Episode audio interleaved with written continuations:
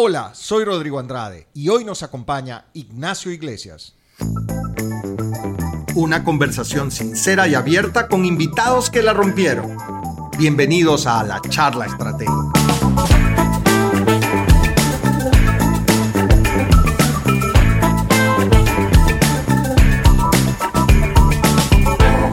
Hola, bienvenidos una vez más a la charla estratégica. En este episodio tenemos un invitado que es Ignacio Iglesias, Managing Director para Ecuador, Chile y Perú de Globant. Hola Ignacio, ¿cómo estás? Bienvenido.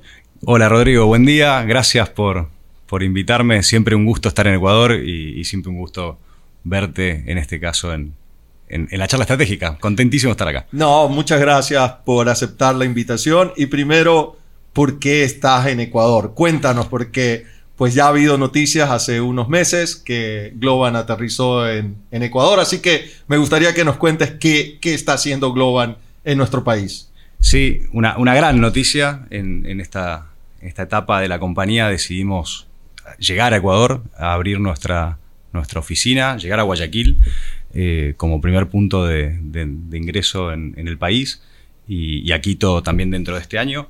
Así que muy, muy contentos con, poder acercar a la compañía a, las, corporaciones ecuatorianas, ayudarlas en su reinversión digital y en su transformación.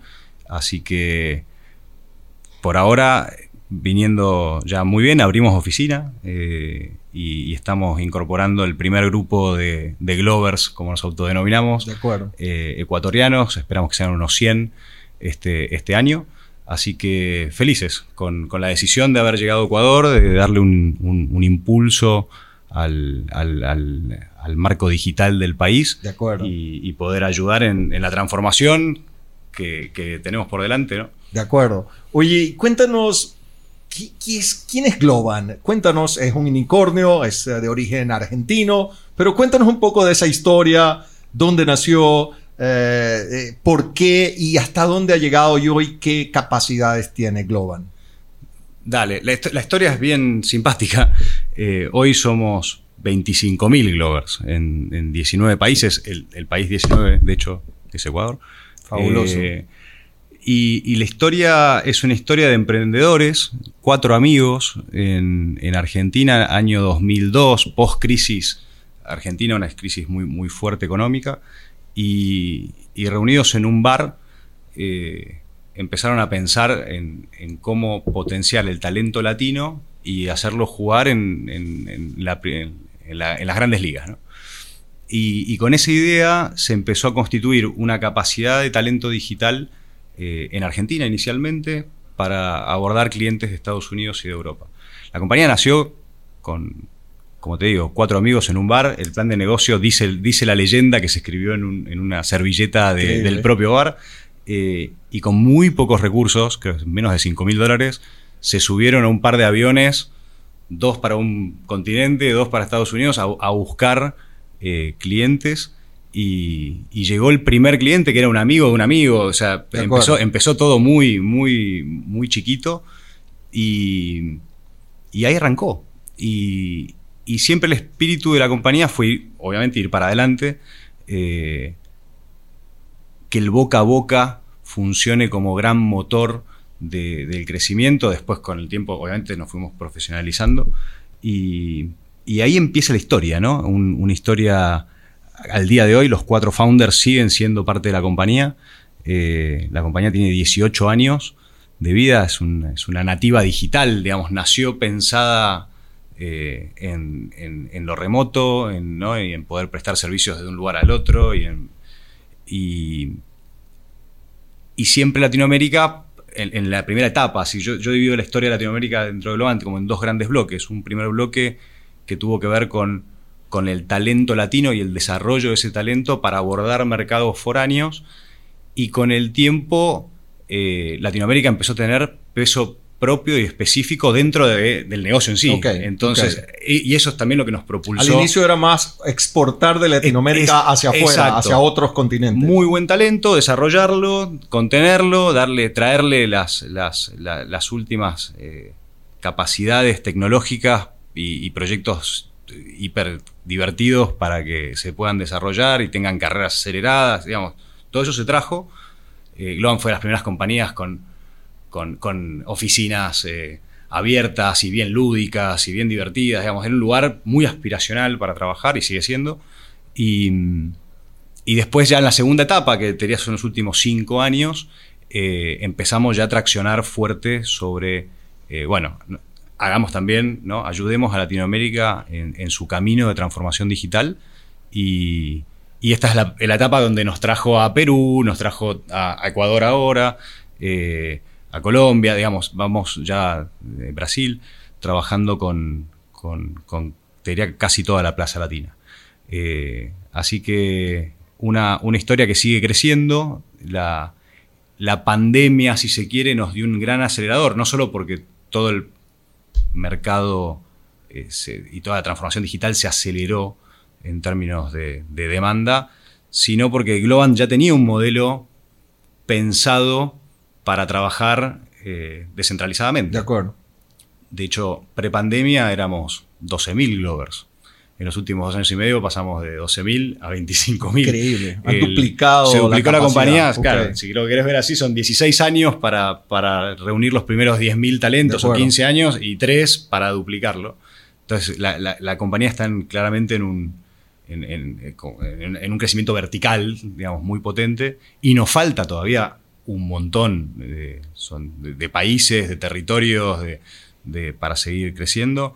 Así que estamos muy, muy contentos. Y ahora en Ecuador, con, todas las ganas de, potenciar estos caminos, esta construcción de activos digitales, que es lo que hace Globan. ¿no?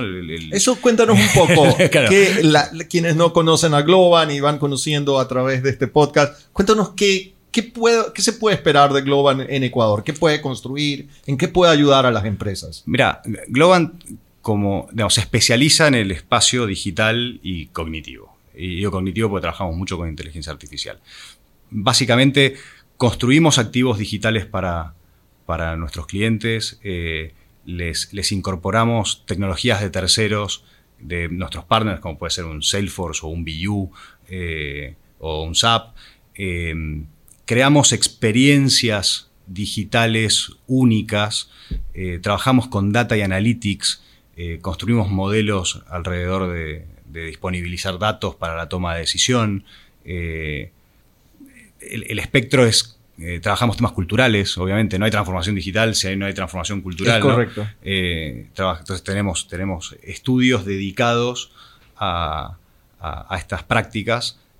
También, no sé, desarrollamos videojuegos, hicimos FIFA, por ejemplo, de de EA Sports es un, es un, juego co-creado junto con, con, hay, Glovers dentro de ese, de ese equipo. Eh, hemos construido neobancos eh, o bancos digitales como, como Open Bank de Santander. Eh, trabajamos con Disney en toda la, e, experiencia. Ese, proyecto lo, conocí hace algunos años que tuve la inmensa suerte de, visitar la oficina de Globan en San Francisco y nos contaron de ese emblemático proyecto con, Disney. No, no, sé si nos puedes contar algo de, eso. Bueno, eh, digamos, Disney cambió un poco su propia mirada en términos de cuándo empieza el viaje para el cliente eh, y cuándo termina.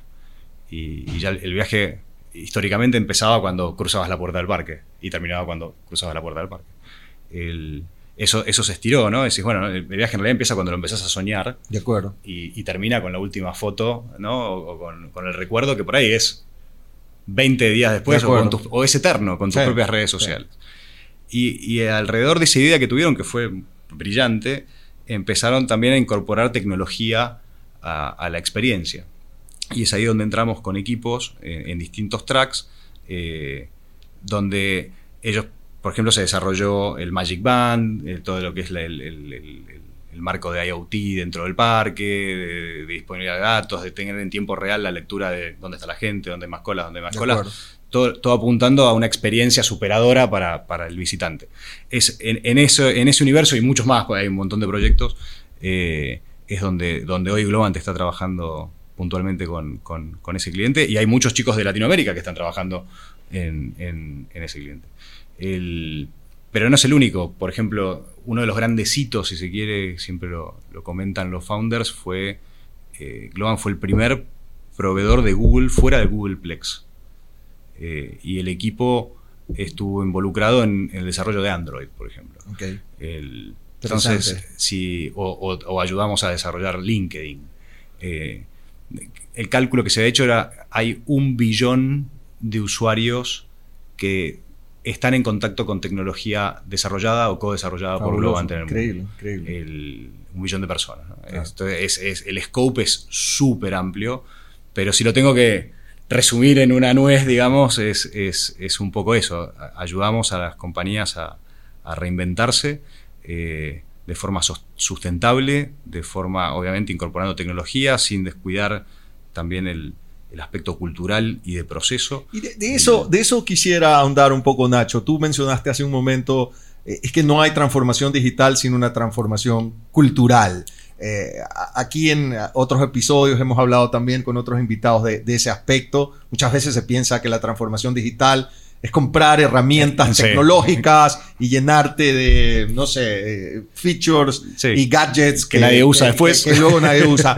Cuéntanos un poco esa visión eh, de Globan y tuya en particular acerca de, ese peso de la transformación cultural en, una transformación de las empresas. No hay, no hay digamos, al, final, por más que la, tecnología nos envuelva, nos rodea y, es muy atractiva, y muchas veces los clientes en estas discusiones hay una atractividad sobre el caso de uso, ¿no? Sobre quiero incorporar esta nueva tecnología porque me hace sentido a mí, digamos, ¿no? Y, no necesariamente la organización está dispuesta o lista para, para, para que se incorpore.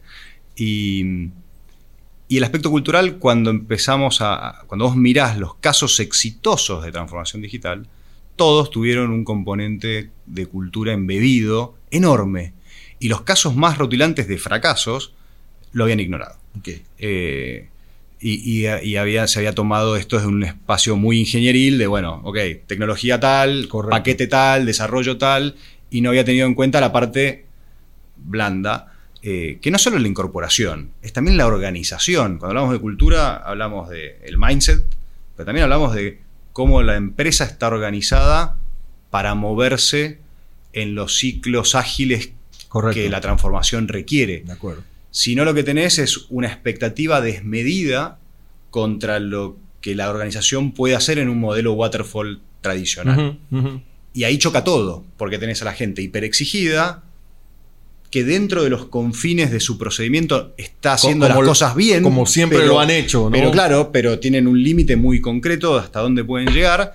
Y por otro lado tenés el output del que espera, del usuario, o del directorio, del board, lo que sea, que, que tampoco tiene el inuendo fino del detalle de cómo es el proceso para llegar. Es más resultadista. Entonces tenés que encontrar la manera de que, de que la compañía tenga un espacio de readiness, esté lista para poder abordar una transformación. Y es un proceso, no es un tocar un botón, no es comprar una caja. Eh, y, después hay un montón de herramientas que te ayudan, aceleradores, y ya hay mucha, por suerte, mucha experiencia. En ese sentido, Ecuador tiene que hacer un catch-up. Hay, países que ya, ya la prueba y error, se la, Ecuador se la puede evitar en alguna medida porque ya hay un track de, experiencia global grande de qué funciona y qué no. Eh, entonces, sí, el espacio cultural, te diría, es, uno de los ejes. Y, es algo que no puedes eh, convertir a una empresa o cambiar su cultura de la noche a la mañana. Eh, un tema que... Es imposible. Toma tiempo. de la noche a la mañana es, una, es, una, es una quimera, es una utopía. de nuevo, ningún pensarlo en tu vida personal, digamos, ¿no? Tomar un hábito nuevo, una, una manera nueva de hacer las cosas, te lleva tiempo. Desde que sea ir al gimnasio a, a, dormir en cierto horario, digamos, ¿no? Ahí es donde, donde hay un proceso, tiene que haber un onboarding de todo, de, todo el liderazgo de la compañía y, tiene que haber, y se tienen que revisitar los, te diría, los supuestos que hicieron a las compañías exitosas. El siempre lo hicimos así y, no nos fue mal, y es una verdad, no te fue mal, pero bueno, el juego cambió. Eh, y no es que son cambios, no es que el juego cambió lentamente, el juego cambió abruptamente. Y están las compañías tradicionales compitiendo con nativos digitales que ya nacieron en una estructura ágil. Entonces hay, un, hay una ventaja estructural en velocidad enorme y el, y el nombre del juego tiene mucho que ver con la velocidad. Entonces, eh, en ese end-to-end, y es ese donde Globant ayuda a, las organizaciones con las que trabajamos, es, ok, vamos desde la estrategia a la parte más consultiva, a la parte del proceso, a la parte de la cultura y a la parte tecnológica, y después tenemos la capacidad de, que es lo lindo de Globant, de, construir lo que decimos. no somos una consultora tradicional en términos de tomar un PowerPoint y y, fíjate qué haces con esto, eh, podemos llegar a la ejecución y a la construcción del activo digital en cuestión, cualquiera sea. Y partiendo siempre de cuál es la estrategia en el, mediano, largo, plazo. y, por eso viene la parte estratégica previa. De acuerdo. Eh, entonces, depende del cliente, entramos en o en tu end o en alguna parte del ciclo. pero, pero sí, a tu pregunta, el factor cultura, de hecho tenemos un estudio de cultural hacking eh, es, clave, clave para, para, poder, para poder avanzar eh, en línea con las expectativas. Oye, ayer que conversábamos, eh, hablábamos un poco sobre metaverso, nos mm. pusimos un poco a, soñar y filosofar, de temas de tecnología. Y yo te decía, oye, mañana que, tenemos la entrevista, hablemos un poco de eso, cuál es la visión que, que, que tienen en Globan, cuán cerca creen que, que, va a imponerse esta, esta, esta idea de metaverso. Eh, tú me decías, estamos más cerca de lo que crees, Rodrigo, y yo un poco escéptico, pero me encantaría que nos compartas estas ideas que estuvimos ayer conversando. Eh, sí, estamos, es, difícil a veces desde, desde, la realidad en Latinoamérica, ¿no? Como que procesamos estos este saltos de innovación a veces con, con, con cierto diferimiento.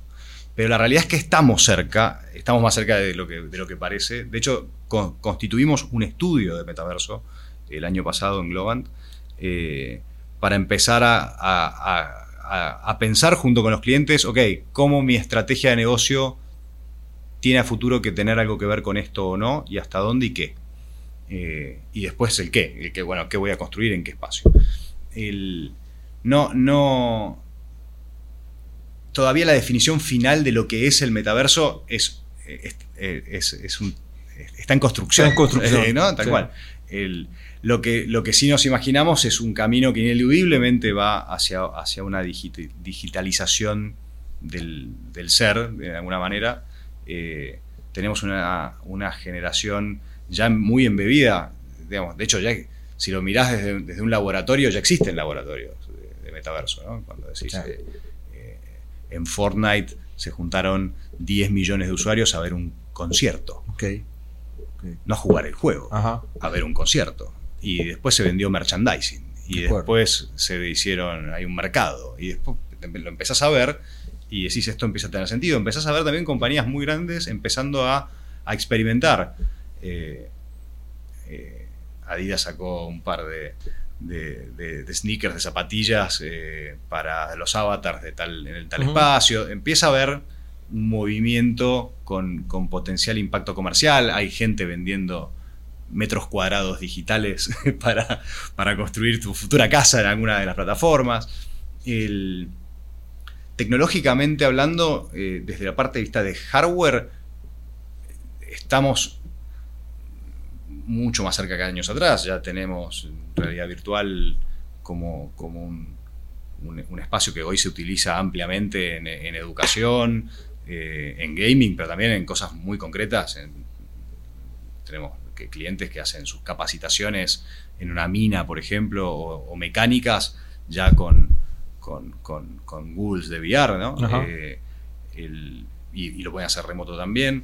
Entonces la tecnología existe, después hay, avances cualitativos y cuantitativos, hablábamos ayer de cuánto estamos de lejos de cerca de tener un, traje que te permita tener un espacio sensorial y, no estamos tan lejos. ¿eh? Yo creo que estamos a, 10 años de una comercialización masiva.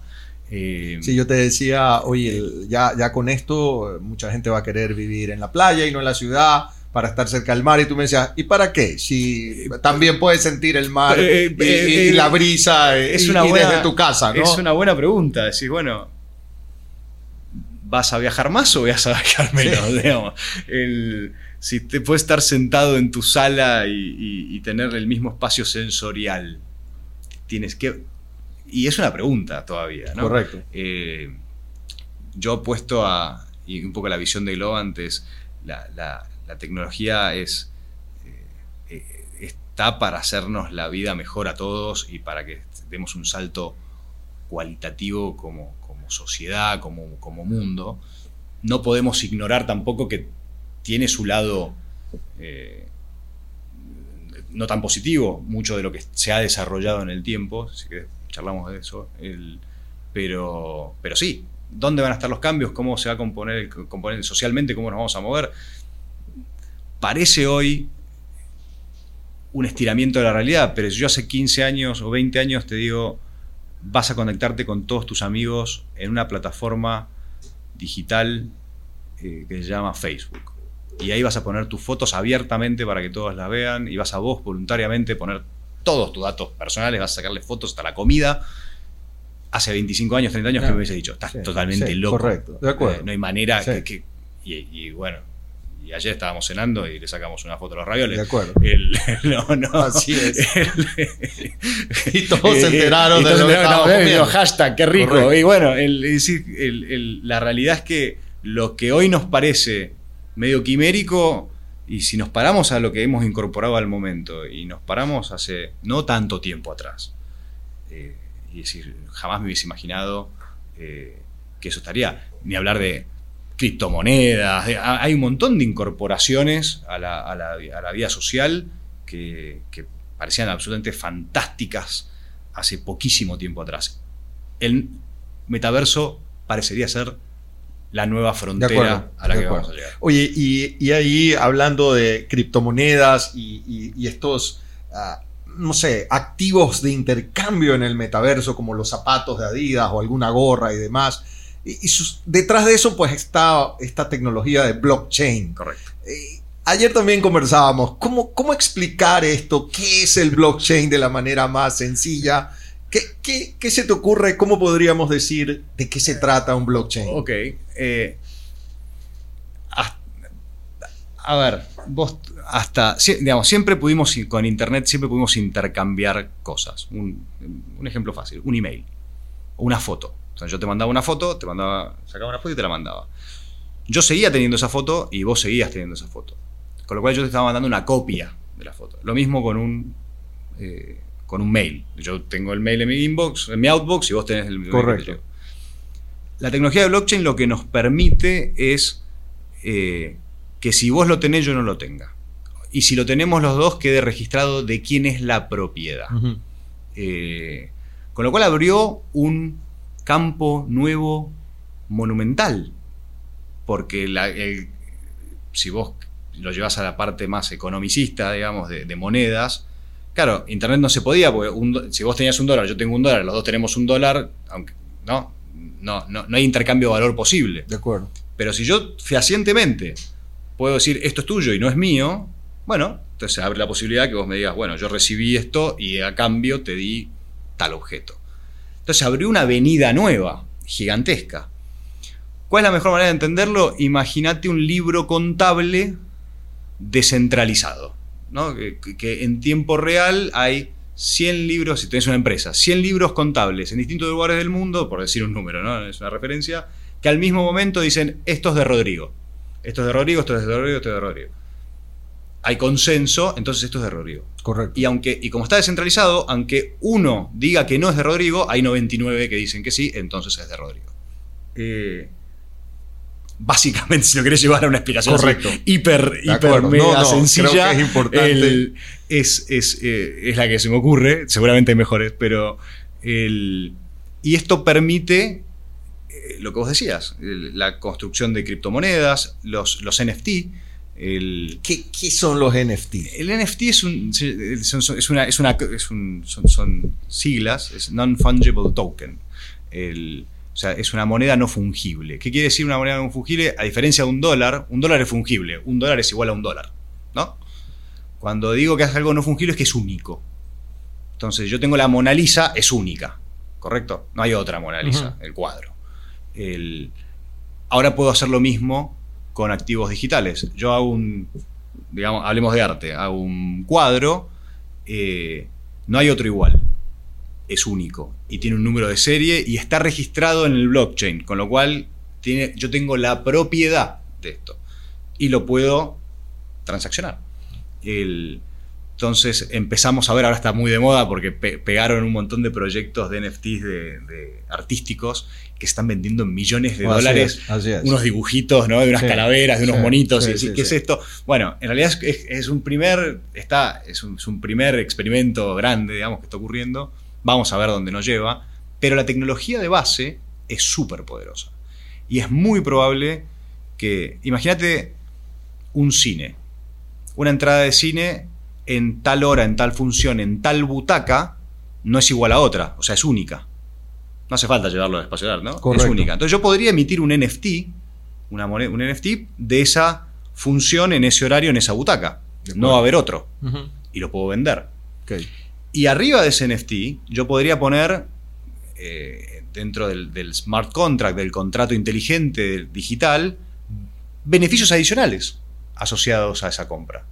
Que puede ser un, un pochoclo, un popcorn en el coso, a una función gratis después. Es muy probable que, veamos un escalamiento del uso del NFT eh, en los próximos cinco años, te diría. Es muy, muy probable que todos tengamos una billetera con NFTs y haya mucha transacción eh, en, esa línea. Te, te, puse un ejemplo de un cine, pero imagínate tu título universitario es tuyo. No hay otro Rodrigo egresado de ingeniería de tal, en tal año. Sos vos. ¿Cómo sé cuando vos me decís yo soy ingeniero? ¿Qué, hago? ¿Alguien va a chequear? me mostrás un, cartón que lo podés imprimir en la esquina. Alguien va a chequear a la universidad y. No, ¿no? Eh, bueno, vos podrías darme un token y decirme, mira, este es mi token. Bueno, y, eh, lo eh, podría chequear contra la propia base. Me, pasó esta misma semana entrevistando a alguien de Argentina ah. y, busqué en su LinkedIn y tenía ahí un título, había hecho algo de OKR, un certificado, diploma de OKRs. Y, podías darle clic y, te aparecía el certificado con eh, blockchain, ¿no? Bueno, realmente me, me, quedé sorprendido. Tal cual. Entonces, digamos, te da te da seguridad a la transacción. Y, no nos digamos, y permite que es el gran desafío, sobre todo en el mundo cripto, esta descentralización nace con una idea de, de, quitar intermediación al mercado. Con lo cual pone en jaque la lógica a las instituciones financieras tradicionales. De acuerdo. Porque si es par to par, ¿no? Yo te quiero mandar plata a vos, desde Argentina a Ecuador entonces tengo que ir por un banco. Sí, correcto. correcto. Y el banco tiene una función, valida que yo soy yo, que vos sos vos, que la plata intermedia, si pasa algo el banco cura, hay un seguro. Pero eso tarda tres días. Y me cobran. Y tienes un costo. Entonces yo podría decir, mira, yo a Rodrigo lo conozco, no necesito nada, no necesito que nadie valide nada. ¿por, qué, tengo que pagar? ¿Por qué tengo que intermediar? Hay servicios que no estoy tomando de todo lo que me estás ofreciendo y sin embargo lo estoy pagando con cripto lo, puedo, lo puedo hacer en tiempo real y no tardo tres días. y ahí está el desafío de toda la industria financiera de, bueno, ¿cómo tomo lo mejor de esto y sigo siendo un actor relevante dentro del espacio? porque eh, estamos para quedarnos, ¿no? No para irnos. Eh, y ahí es donde entra, eh, entramos todos a pensar las mejores maneras para que esto, incorporar estas nuevas tecnologías y que hagan sentido al negocio y a los usuarios, y que los usuarios estén satisfechos con la incorporación tecnológica en las marcas que ya cree y conoce y les tiene confianza, como, como, como, puede ser en tu caso el, Banco Guayaquil. De acuerdo. así que sí, el, mundo, el mundo blockchain es, eh, es, la, tecnología atrás de todo, ¿no? Atrás de, tenemos, de hecho, hicimos adquisición de eh, Atix Labs en Argentina, que son especialistas en, blockchain, de hecho participaron en, la emisión de Cardano, una de las monedas que, se lanzó el año pasado, y, es una incorporación tecnológica que estamos viendo muy, muy de cerca. Imagínate un gobierno emitiendo las titulaciones de propiedad en blockchain. Claro, ya, ya, no necesitas ese registro centralizado de propiedad o mercantil, ¿no? Imagínate en algunos países, dependiendo de la maduración del país y el nivel de seriedad del país, eh, hoy dependen de la buena voluntad de un montón de funcionarios que pueden meter el dedo en la, máquina y, cambiar la titularidad de las cosas, ¿no? Eh, y de repente lo tuyo no es tuyo. Y, blockchain permitiría descentralizar, o sea, hacerlo imposible, imposible. si la, red descentralizada dice que eso es mío, eso es mío. Correcto, correcto. Ahora, aquí venimos hablando ya varios minutos de nuevas tecnologías, metaverso, blockchain, cripto, NFT, pero eh, el ser humano sigue ahí en la mitad, seguimos existiendo, somos nosotros los seres humanos que estamos poblando el planeta y, que hacemos uso de esta tecnología. Pero de repente podría empezar a sentirse que la tecnología empieza a dominarnos, a utilizarnos, a crear hasta adicciones, ¿no? Eh, ¿Cómo, ve Globan esto y qué, está, qué podría estar haciendo, qué, está haciendo para, para, un poco también humanizar cada vez más la tecnología? Es, es muy buena tu pregunta. Y, es un tema que, que Globan te está abordando muy directamente. No, podemos ignorar que, todo, todo, lo que estamos trayendo a la mesa está teniendo consecuencias. Y no, y no consecuencias no todas saludables. Y creemos que la tecnología es inherentemente buena y está acá para ayudar. y de hecho detectamos cinco como grandes espacios donde la tecnología tuvo un, rebote negativo. Uno es el tiempo, el tiempo en pantalla. Eh, el usuario de un smartphone promedio desbloquea su teléfono 150 veces al día. Increíble. Eh, y hay modelos de negocio de muchas compañías que es un modelo de economía de la atención. O sea, el objeto es que vos estés Correcto. en mayor cantidad de tiempo posible dentro de la pantalla y a medida que estás más tiempo, el, algoritmo atrás te conoce más y te genera más contenido para que, y más personalizado para que estés más tiempo. entonces, tenés una consecuencia que se puede derivar en muchas cosas, desde gente que está mirando la pantalla y choca el auto, hasta una pérdida de productividad personal o una sensación de vacío. De acuerdo. Hay, ansiedades, hay un montón de, rebotes alrededor de el tiempo en pantalla. De hecho, la OMS ya incorporó la adicción al, uso intensivo como, como, una patología. ahí tenés un, espacio. Eh, tenés otro espacio en, en, cyber, en lo que es el cyberacoso, el cyberbullying.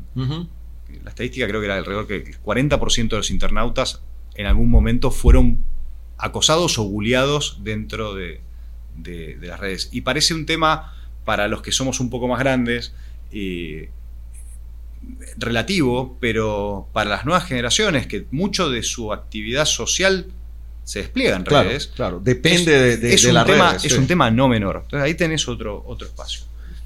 Tenés otro de privacidad de datos. Y tus datos son tuyos, ¿no? no, hay, no hay cuando uno dice esto es gratis, ¿no? Tengo esta plataforma y es gratis, nada es gratis, estás pagando con datos en realidad, ¿no? por ahí hay un axioma, una frase que dice si, si, es gratis es porque tú eres el producto. Eh, bueno, ¿no? Entonces uno, uno, entrega datos y, a, voluntad claramente y, recibe un producto que quiere utilizar, pero estás pagando con algo, que no sea plata. la privacidad de los datos y el uso personal de los datos y la administración de esos datos es otro de los grandes temas que, está teniendo consecuencias. Es más, un debate abierto todavía, sobre todo en Estados Unidos, que, vemos ¿no? a veces a los grandes, muchos CEOs yendo al Congreso y, están intentando encontrar un equilibrio entre regulación e innovación, que no es fácil, porque decimos, si controlas todo también eh, pones todo muy lento. Eh, y ahí está, pero algo, algo va a ocurrir en ese espacio. Ahí tienes un tercer, un tercer espacio. El otro son los vicios de, de, inteligencia artificial. Globan trabaja mucho, desarrolla mucha inteligencia artificial y, la inteligencia artificial va a ser tan buena o tan mala como los datos y, el algoritmo, la construcción algorítmica que vos le pongas al principio. Entonces, si hay un caso conocido eh, que se hizo en Twitter, lo hizo Microsoft hace 6, 6, 7 años atrás, se llama Tai, búscalo después. Eh, entonces la idea era, era un una inteligencia artificial, habían construido, eh, la idea era que haga una mímica de un adolescente. y que puede interactuar con los usuarios en Mm, Twitter. Ok. Y la idea era que se iba a alimentar el algoritmo de la información y la- de las preguntas y respuestas que la gente le iba a hacer en el chat al, al sistema. El problema fue que el sistema empezó a recibir, eh, no, era un, no era un ambiente controlado, no era un laboratorio. La gente le empezó a decir cualquier cosa y, y el algoritmo empezó a interpretar que eso era correcto. Entonces, a las pocas horas, a las 12 horas, eh, Tai se había transformado en racista, eh, contestaba de forma antisemita, era sexista, lo tuvieron que apagar al, al- al ratito. Entonces tenés, tenés un tema, a medida que incorporamos cada vez más procesos de inteligencia artificial en el día a día, eh, tener mucho cuidado en los vicios de entrada de- de- de- del espacio. Ahí tenés un cuarto, un, cuarto espacio que estamos mirando con mucha, con mucha atención. Y, alrededor de todo esto, Globant está eh, más que preocupada, ocupada. Eh, entonces, el año pasado lanzamos un fondo eh, con Globantex, que es nuestra pata de Venture Capital, que se llama Be Kind Tech Fund, de 10 millones de dólares, para potenciar startups a nivel mundial que ataquen estos ejes. Ok. Eh, y esto es global, lo vamos a desplegar también en Ecuador. Ojalá, Perfecto. ojalá haya alguna O sea, startup. alguna startup Sí, sí, sí. ecuatoriana, Ecuatoriana que pudiese tenga- que- trabajar en este tema de mitigar este- esta negatividad. esta- esto, eh, alguno de estos ejes Ok. ¿no? y, y tenga un modelo para trabajarlo, eh, Globant está ahí para, para, para darles un empujón. Eh, la idea es que sea, que sea una startup ya que tenga que sea más que una idea, digamos, que esté, que esté con- empezando a ser constituida o constituida. eh, y, con, y que cuenten con la financiación, por un lado, y con el apoyo eh, de la compañía para desarrollarse. Estamos incluso vamos a buscar partners locales desde academia, si otros fondos quieren sumarse para Fabuloso. hacer una- un fondo más grande, eh, bienvenido también. Así que eh, estamos poniendo, poniéndole kilos, músculo a, mitigar esto o empezar a encontrar soluciones muy, muy concretas eh, alrededor de estas, de estas problemáticas. Y Nacho, antes de terminar, siempre me gusta preguntar un poco más de qué eh, pasatiempos, hobbies, qué te gusta hacer fuera del tema trabajo. Creo que siempre es importante también conocer un poco más al personaje a que estamos escuchando. Cuéntanos un poco de ti. Mira, me, bueno, nació, nació mi hijo hace no mucho tiempo hace tres años, es casi un hijo de la pandemia, digamos. Eh, y la pandemia claramente cambió mucho eh, mis, mis hábitos lúdicos o de hobbies que tenía antes. Eh, yo, me gustan mucho las motos. Eh, y donde puedo me subo una moto. El- donde- el- eh, o de noche en la calle o en el medio de una montaña, me encanta. Eh, ahora con la. Con, estoy, estoy en plan de volver, porque estuve un año y medio encerrado en casa como todos. eh, y, y además comiendo. Entonces, ya, ya no, no es tan fácil. Así que la idea, la idea es retomar me- el motociclismo. Y estoy ahora con, con- con mi hijo eh, muy enfocados estos años en, en entender qué es ser papá y, y en hacerlo lo mejor posible. Así que estamos con mi mujer en ese, en ese viaje. Bueno, muy bien, me alegro, me alegro mucho y, y de recibirte. Me imagino que vas a estar viniendo eh, frecuentemente acá a Guayaquil, Quito, a Ecuador. Espero que sí.